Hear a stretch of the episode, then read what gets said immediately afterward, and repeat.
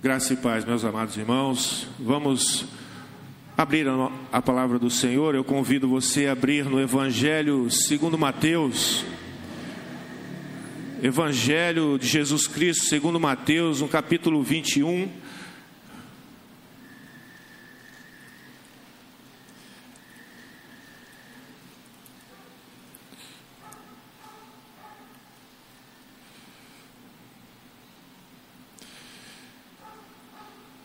Convido a ficar de pé em reverência à palavra do Senhor. Eu vou estar fazendo a leitura bíblica e a igreja estará acompanhando em suas Bíblias. Mateus 21, do 23 ao 32.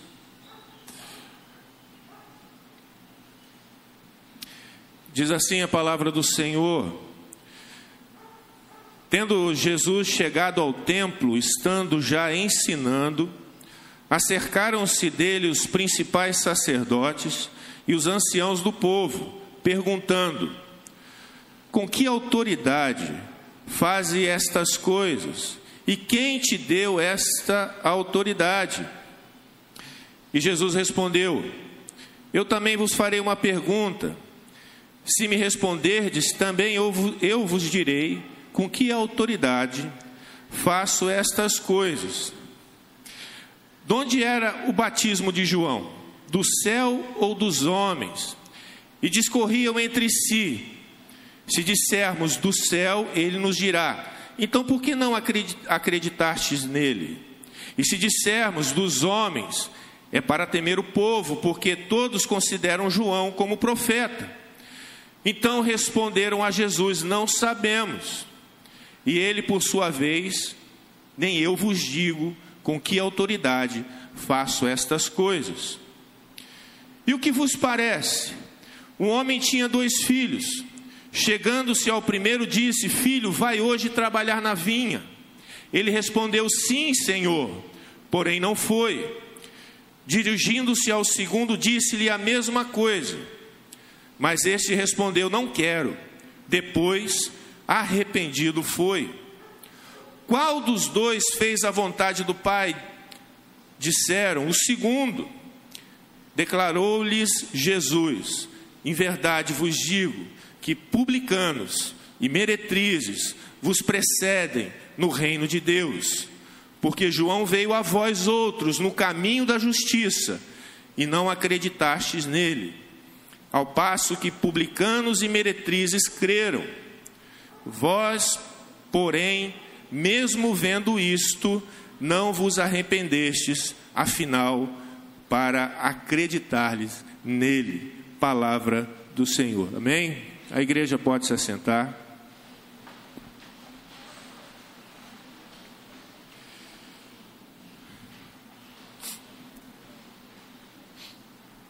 O pano de fundo aqui, meus amados irmãos, o contexto aqui do que nós lemos na palavra do Senhor são as, é a última semana de Jesus antes da crucificação. Jesus já tinha chegado a Jerusalém para celebrar a festa da Páscoa.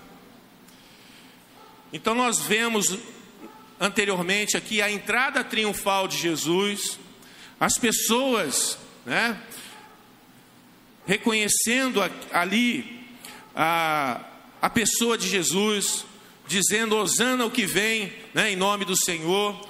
Vimos também que, além disso, Jesus, além de entrar de maneira triunfal em Jerusalém, ele também vai até o templo e ele expulsa dali os comerciantes, os cambistas, expulsa daquele lugar sagrado, daquele lugar santo, expulsa ali os cambistas.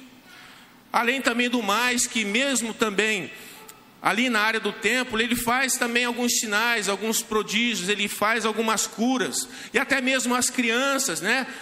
Também louvam a, a, a pessoa de Jesus. E é claro que este fato não passa desapercebido das autoridades, não passa desapercebido dos sacerdotes, nem dos mestres da lei, nem dos anciãos de Israel esses fatos que aconteceram, a entrada triunfal de Jesus, a limpeza ali do templo, as curas que Jesus estava realizando, isso chega até os ouvidos dos anciãos de Israel, dos mestres da lei, dos sacerdotes. E é claro que isso também, aquela limpeza que Jesus fez no templo, afetou também diretamente os sacerdotes, porque existia uma conivência né, desses religiosos com este comércio que existia dentro do templo. De uma certa maneira, eles também saíam ganhando com esse tipo de atividade dentro do pátio do templo. E é claro que isso incomodou muito eles. E este contexto aqui mostra que os sacerdotes, os mestres da lei, vão até Jesus, indagar Jesus, cobrar Jesus, mas principalmente expor Jesus. Tentar expor Jesus a fim de que as pessoas desacreditassem das palavras dele. E é exatamente o que acontece é o contrário. Ao invés de Jesus ser exposto ao ridículo, de ser né, considerado pelas pessoas alguém sem crédito algum, acontece o contrário. Jesus acaba expondo os sacerdotes, Jesus acaba expondo os mestres da lei, os anciãos de Israel, expondo o quê? Expondo exatamente aquela ignorância e hipocrisia religiosas que eles têm.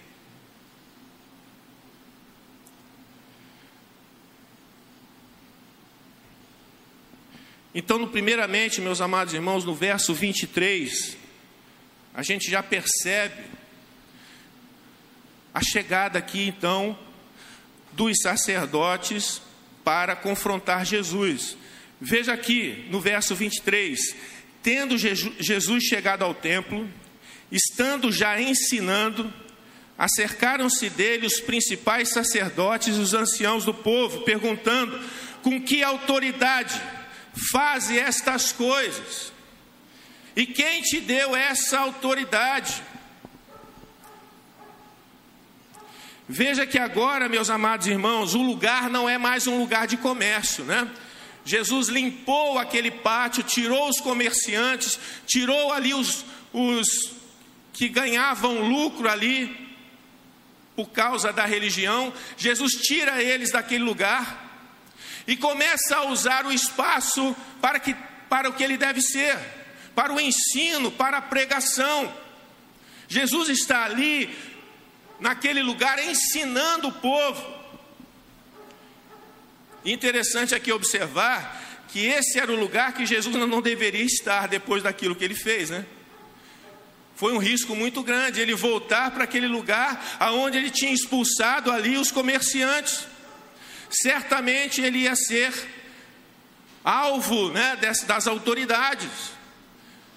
Mas ele não se atemoriza, ele não tem medo, ele volta e vai mostrar o que tem que ser feito dentro do pátio do templo, que deve ser feito ali. É a pregação, é buscar a religiosidade perfeita ali, buscar a pessoa, a figura de Deus ali dentro, não se preocupar com o comércio que existia ali dentro. E as autoridades então chegam para Jesus: com que autoridade você faz isso? Quem te deu essa autoridade para mudar a dinâmica aqui do pátio do templo? Quem te deu essa autoridade?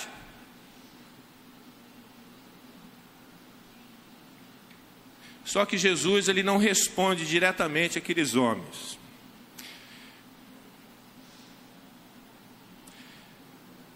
Jesus sabe que aqueles homens querem intimidá-lo, querem confrontá-lo e querem expor ele àquelas pessoas que estão ali no, no templo.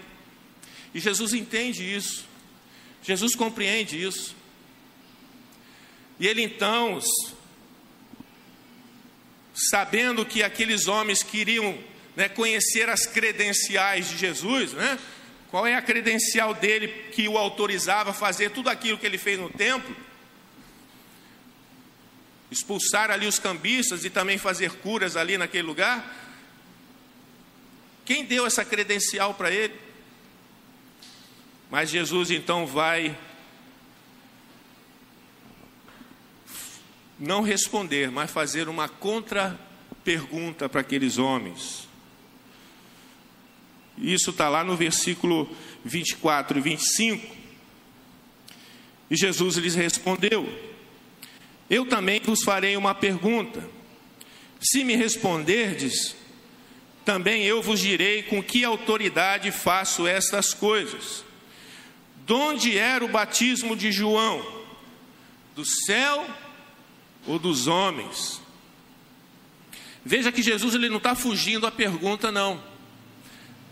Porque uma resposta sincera a essa pergunta de Jesus iria responder também à pergunta desses sacerdotes, desses anciãos do povo.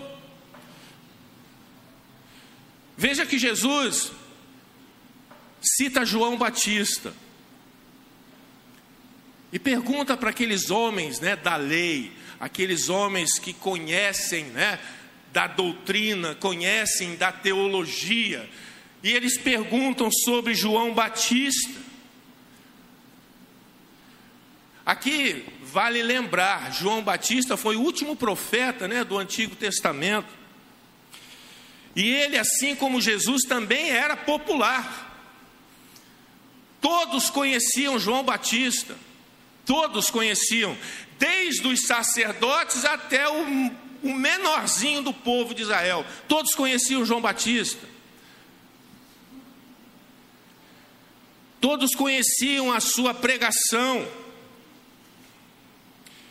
Todos sabiam que Jesus né, foi anunciado por João Batista, porque João anunciou a chegada do Messias. João pregava o batismo de arrependimento. E Jesus então encurrala né, aqueles, aqueles sacerdotes, aqueles anciãos, aqueles mestres da lei, né, com esta pergunta, porque veja bem, João Batista era profeta, João Batista tinha uma pregação a respeito do arrependimento, João Batista apontava para o Messias, João Batista reconheceu Jesus como Messias. João Batista olhou para Jesus e disse: Este é o Cordeiro de Deus que tira o pecado do mundo. João Batista considerou Jesus maior do que ele, quando ele afirma que ele precisa diminuir para que Cristo cresça.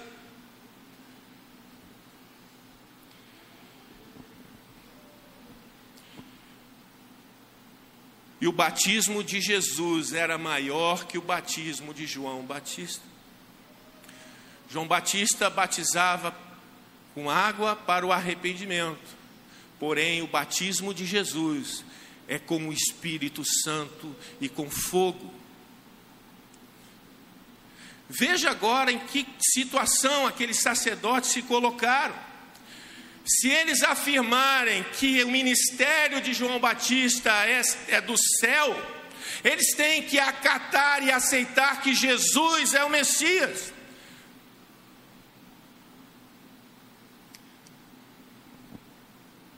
Eles deveriam reconhecer que Jesus tinha sim autoridade, e que essa autoridade tinha vindo do próprio Deus. Porém, se eles dissessem que o ministério de João Batista era terreno, todo aquele povo ao redor aí, ao redor dele, se levantariam contra os sacerdotes, porque todo o povo reconhecia João Batista como profeta. Ele era um profeta de Deus. E qual foi a resposta, meus irmãos, desses homens da lei, conhecedores da lei, desses homens que guardavam os preceitos da lei.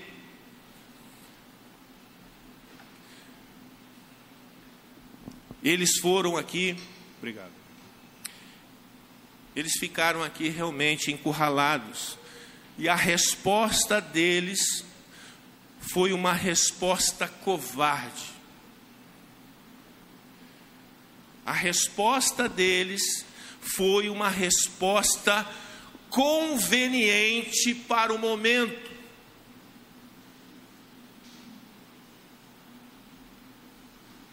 Eles deram uma resposta para sair pela tangente. Eles disseram exatamente o seguinte: não sabemos. Eles faltaram ali com a verdade. Eles deram uma resposta conveniente para eles, para que eles não fossem, não tivessem é, as suas máscaras caíssem naquele momento. porque fazia parte do ofício daqueles homens guardar a ortodoxia de Israel, os preceitos da lei. Eles deveriam saber da natureza do ministério de João Batista, porque eles eram os, os, os mestres da lei. Contudo, eles não exerceram esse ofício. Eles abriram mão de falar a verdade, abriram mão de esclarecer o povo que estava ali ao redor e deram uma resposta conveniente para aquele momento. E Jesus, com essa resposta que eles deram, desnudou aqueles homens com uma simples pergunta. E expôs uma religiosidade superficial daqueles homens.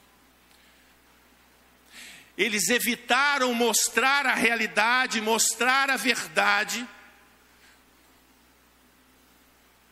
para que eles não fossem contrariados.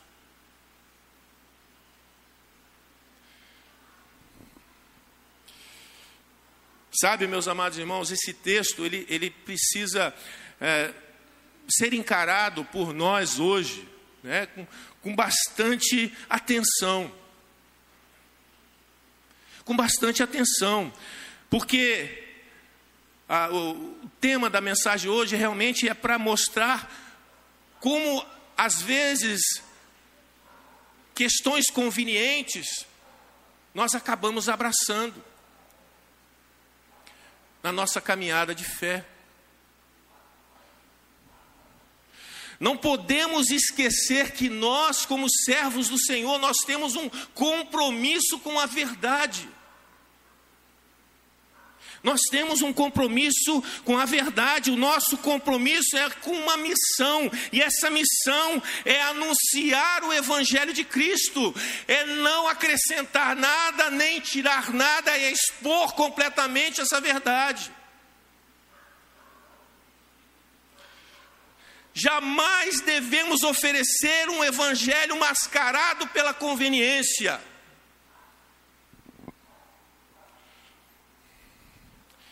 Nem tampouco oferecer um evangelho que massageie somente o ego das pessoas. O, o, Evangelho deve ser apresentado da forma como ele foi dado por Cristo Jesus. Nossa responsabilidade é com a pregação genuína, sem rodeios, sem conivências, sem conveniências. Porque o Evangelho precisa incomodar a alma daquele que ouve a mensagem do Senhor. Se precisa haver transformação na vida das pessoas, não podemos omitir nada.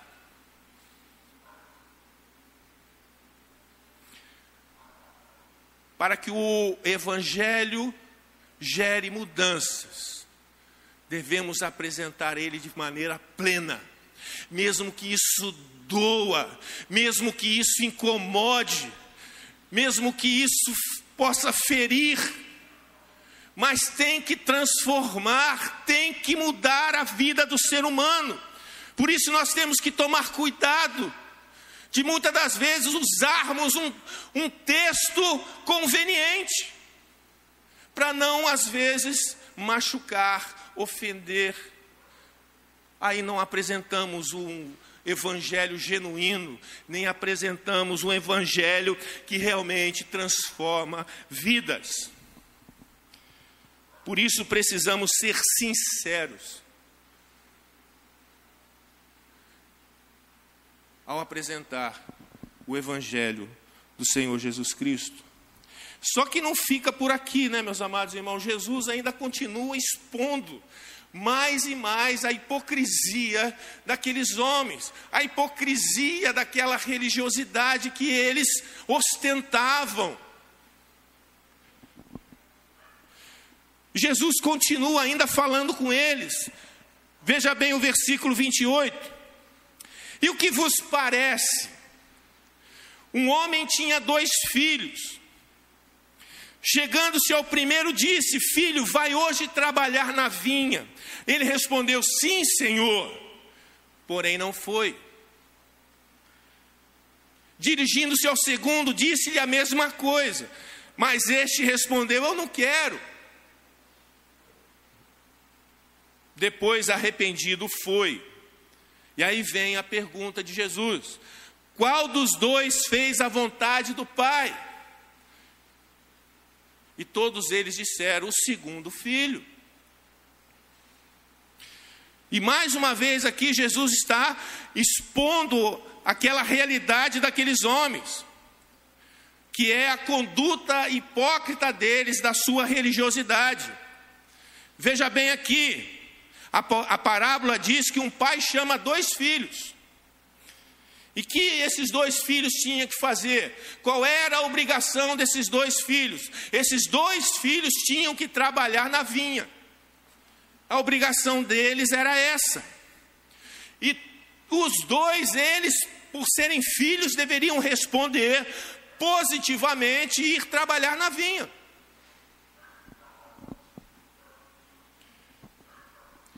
Mas como nós vimos no texto, um afirmou que ia, mas não foi. O outro disse que não ia, mas se arrependeu e depois foi. E o que, que a gente pode perceber aqui então, meus amados irmãos? Nenhum filho aqui é elogiado, tá? Nenhum filho aqui é elogiado.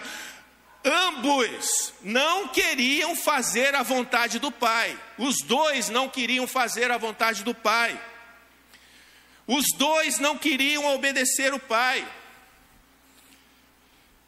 Só que um filho foi mais honesto com ele mesmo, se arrependeu, reconheceu que desonrou o pai e voltou atrás para fazer a vontade do pai.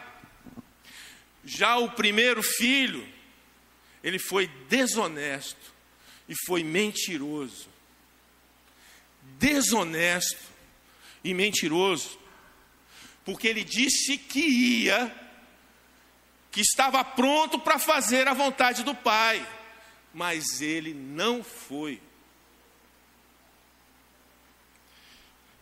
Perceba, meus amados irmãos, que a pergunta de Jesus é: qual dos dois fez a vontade do Pai?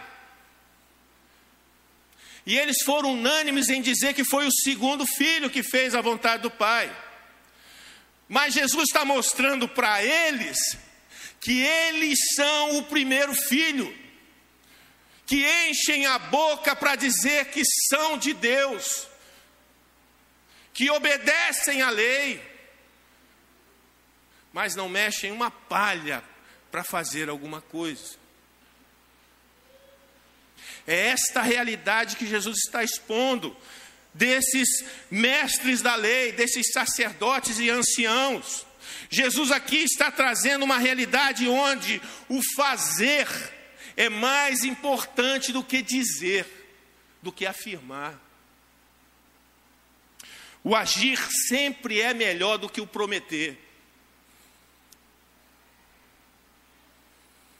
É claro que o melhor seria que todos os dois filhos dissessem ao pai: Vamos à vinha, e os dois fossem.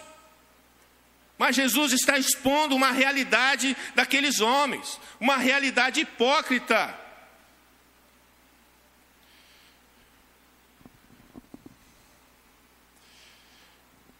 Jesus está dizendo: vocês são iguaizinhos o primeiro filho. Vocês, mestres da lei, anciãos do povo, sacerdotes de Deus, vocês são iguais ao primeiro filho, vocês são mentirosos, vocês são desobedientes. Parecem fazer a vontade de Deus, parece fazer, mas não faz. Parece se importar com Deus, mas não se importam. Com as bocas dizem sim para Deus, só com a boca, mas o corpo, as ações dizem não para Deus. Dizem não. Não fazem aquilo que prometem. É o reflexo do primeiro filho.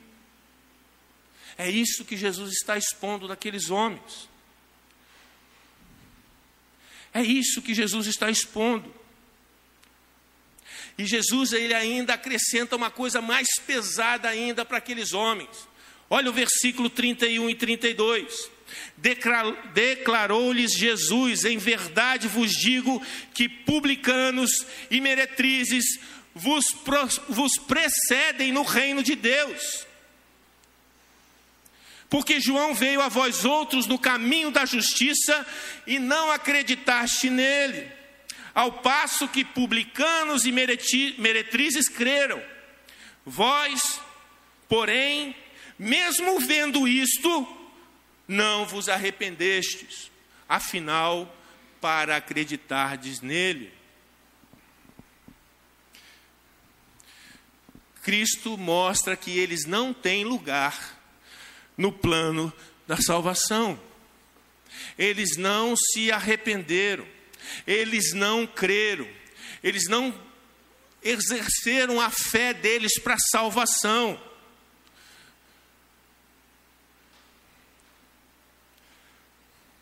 Jesus aqui está afirmando que prostitutas, meretrizes e publicanos estão entrando no reino de Deus, no lugar desses homens da lei, desses sacerdotes de Deus, não porque eles sejam melhores, mas porque eles reconhecem quem eles são e reconhecem que eles dependem da graça, dependem da benevolência de Deus para entrar nesse reino, que não depende deles mesmos que não depende da capacidade de conhecimento, de adquirir conhecimento a respeito de Deus, mas é depender unicamente e exclusivamente da graça de Deus. Por isso esses homens estavam tão longe da salvação, por isso esses homens estavam lá no, no fim da fila.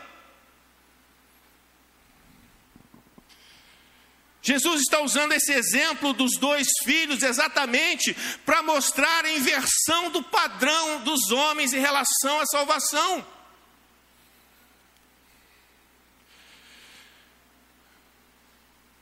Publicanos e meretrizes estavam mais inclinados a reconhecer a sua necessidade da graça de Deus do que os sacerdotes e os anciãos.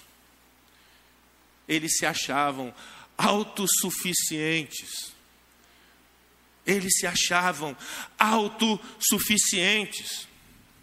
Mas quando a graça alcança publicanos e meretrizes, não é porque eles fizeram algo, mas foi porque Cristo fez algo por eles.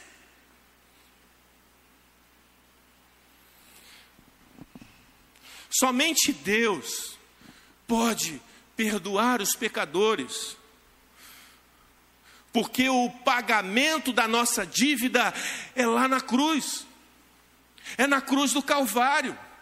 Não tem nada que eu possa fazer para que eu venha adquirir essa salvação. Visão totalmente contrária daqueles homens, os sacerdotes achavam que tinham que fazer para merecer. E não é bem assim que as coisas funcionam no plano de Deus. Isso também tem que acender um alerta para nós. Este texto tem que realmente acender uma luzinha amarela para nós. Nós que hoje estamos vivenciando né, um período muito complicado, onde os valores né, judaico-cristãos estão se perdendo, aonde uma sociedade quer impor mais regras, e geralmente essas regras são totalmente contrárias à vontade de Deus.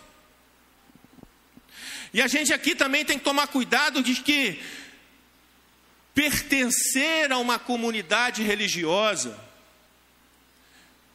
aonde essa comunidade defende as doutrinas da graça, até mesmo se achar crente, né? ou se você se considerar evangélico, reformado, calvinista, seja o que for, isso aí não lhe garante, isso não garante mudança de vida.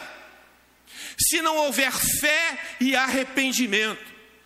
Era isso que faltava para aqueles sacerdotes, para aqueles anciãos: fé e arrependimento. Reconhecer como os publicanos e meretrizes que são dependentes de uma transformação na vida deles, porque sozinhos eles não podem fazer isso. Sozinhos nós não podemos fazer nada em favor da nossa vida espiritual. Por isso, se você depende apenas da convivência religiosa, você continua perdido. Se você depende da convivência religiosa, você ainda está perdido. Você precisa se arrepender. Você precisa da fé genuína. Porque, meus amados irmãos, nos dias de hoje, muitos acham que conhecem a Deus, mas não conhecem. Muitos pensam que estão salvos, mas não estão.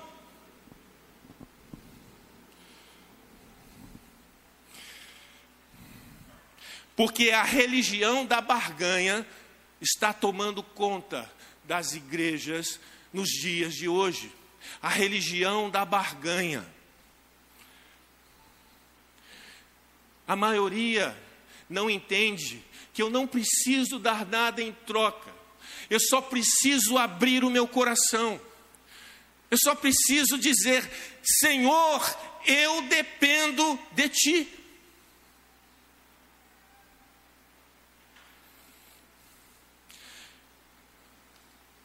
Temos que tomar cuidado para não entrarmos neste mesmo caminho, nesta mesma seara que esses sacerdotes, anciãos entraram, se achando autossuficientes.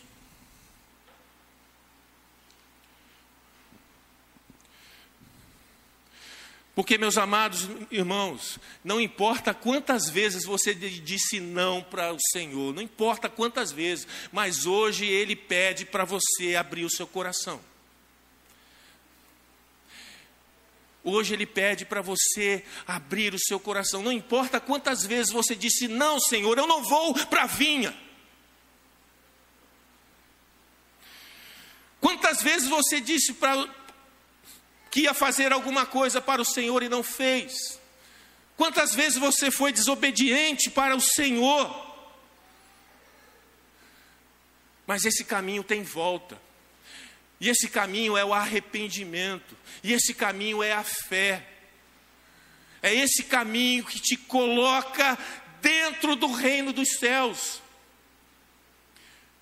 Não, não é a sua autopiedade, a sua autossuficiência, mas é um coração contrito. Veja o que João vai falar a respeito disso. João, em sua primeira carta, lá no capítulo 1, no versículo no versículo 6, ele vai dizer o seguinte: se dissermos que mantemos comunhão com Ele, mas ainda andarmos nas trevas, mentimos. Mentimos. Somos iguais àqueles sacerdotes, aos mestres da lei do tempo de Jesus Se dissermos que mantemos comunhão com Deus, mas ainda andamos nas trevas, ainda praticamos as mesmas obras, nós mentimos, a verdade não está em nós. A verdade não está em nós. Por isso que precisamos da graça de Cristo, porque a graça, ela esmaga o nosso orgulho. A graça esmaga o nosso orgulho e qualquer senso de merecimento que nos impede de trilhar o caminho do Senhor. Por isso, meus amados irmãos,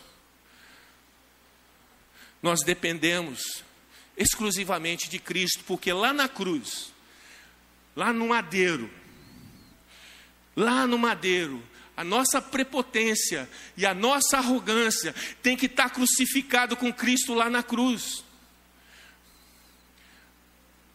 Porque hipocrisia não conduz ao reino dos céus. Máscara religiosa não nos coloca diante do Senhor. Capa de crente não nos garante vida eterna. Mudança de vida, mudança de comportamento, atitude diante do Senhor, ação. Melhor é fazer do que dizer. É isso que nós precisamos entender temos que ter ação, ação que nos conduza, de nos aproximar do Senhor, de nos derramar diante dEle, porque não sobra nada para nós, não temos nada que fazer, nós somos dependentes exclusivamente da amorosa graça de Deus. Que o Senhor abençoe as nossas vidas e que nos ajude a sermos crentes verdadeiros, em nome de Jesus.